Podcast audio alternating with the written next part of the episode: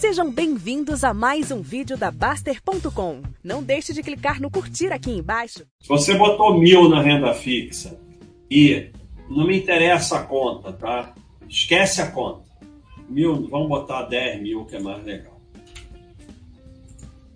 Você botou 10 mil e você tirou 100 por mês. É, 100 por mês, 1%. Daqui a 10 anos, você tem os mesmos 10 mil na, na, na renda fixa, se você tirou a renda. E esses 10 mil não compram nem metade do que comprava esses 10 mil aqui 10 anos antes, por causa da inflação. Se você não tirar os 100, pode ser, se a inflação não for muito alta no período, que o resultado, que vai ser 11 mil, 12 mil, 13 mil, quanto for, continue comprando a mesma coisa. Mas se você tirar, vai, tende a desaparecer com a passagem do tempo. Ah, mas meu primo tem 50 milhões. Esquece 50 milhões. Estou falando dinheiro normal. Dinheiro normal, você botou na renda fixa, se você tirar qualquer coisa, ele tende a zero pela passagem do tempo. É só vocês pegarem é, é, essas previdências privadas que estão pagando R$ 8,38 por mês. Está pagando a regra.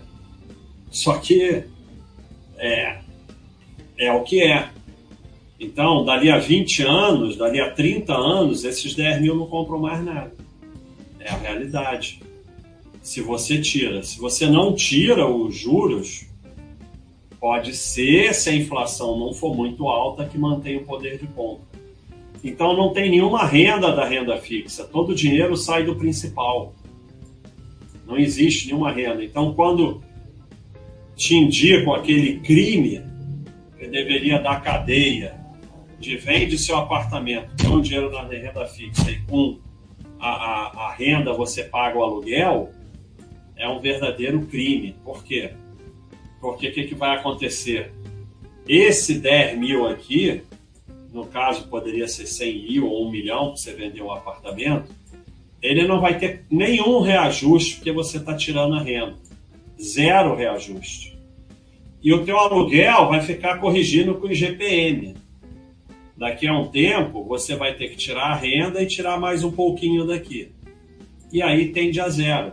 Todo mundo que vendeu o apartamento, botou na renda fixa para pagar o aluguel com a suposta renda, terminou sem o apartamento e sem o dinheiro.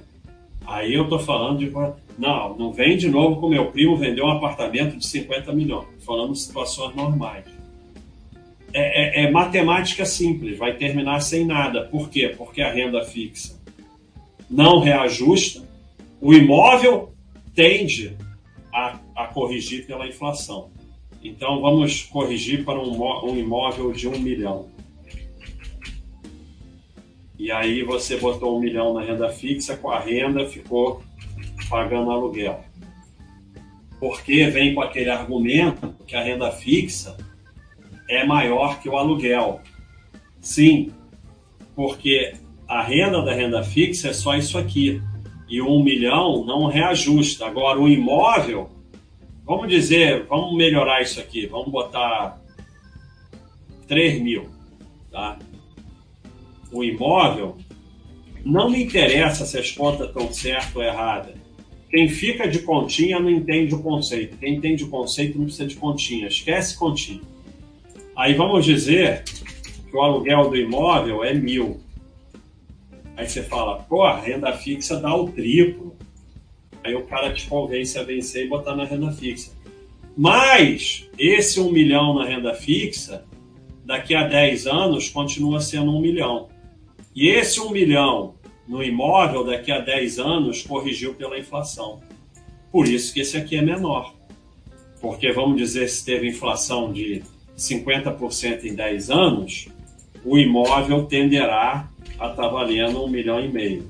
Ah, tem um imóvel que vai estar tá valendo 2, outro que não vai estar, tá, mas o imóvel, no longo prazo, tende a corrigir a inflação.